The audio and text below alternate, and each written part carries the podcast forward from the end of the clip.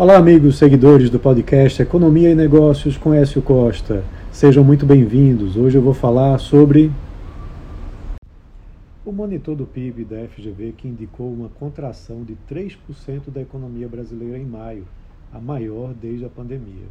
Na comparação interanual, a atividade econômica cresceu 1,8% em maio e 3,5% no trimestre móvel que terminou no mesmo mês, segundo a FGV. Na segunda-feira, o Índice de Atividade Econômica do Banco Central, o IBCBR, já tinha apontado queda de 2% do PIB nesse mesmo mês de maio. Segundo a FGV, o forte recuo da atividade econômica em maio refletiu o fim dos principais meses de colheita da safra de soja, afetando a base de comparação nos primeiros meses do ano, quando o agronegócio puxou fortemente a economia brasileira. Apesar da queda do PIB ser majoritariamente explicitada pelas particularidades da agropecuária, também foram registradas retrações na indústria e nos serviços no mês de maio, só que com magnitudes distintas da agropecuária.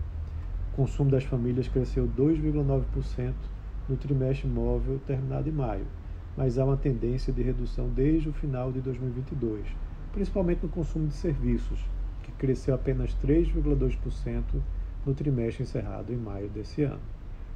A formação bruta de capital, que é um indicador dos investimentos realizados no país, retraiu 0,8% nesse trimestre finalizado em maio, destacando-se a queda no segmento de máquinas e equipamentos, que retraiu pelo quinto trimestre móvel consecutivo. Por outro lado, a exportação de bens e serviços cresceu 17,2% nesse trimestre, com contribuições notáveis da exportação de produtos né, da indústria extrativa mineral e da agropecuária. O total das importações cresceu 7,3% e sendo a importação de bens de consumo o grande destaque, com um crescimento de 28% no período.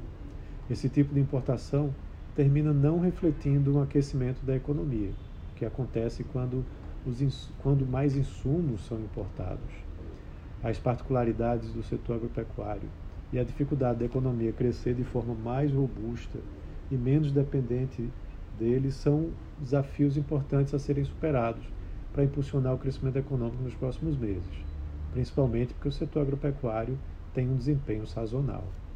Essa forte desaceleração pode influenciar o processo de decisão da Selic na reunião do Comitê de Política Monetária do Banco Central, o COPOM, que vai ser realizada nos dias 1 e 2 de agosto. A expectativa de queda da taxa de juros se fortalece e pode abrir espaço para uma queda ainda maior. Então é isso, um abraço a todos e até a próxima.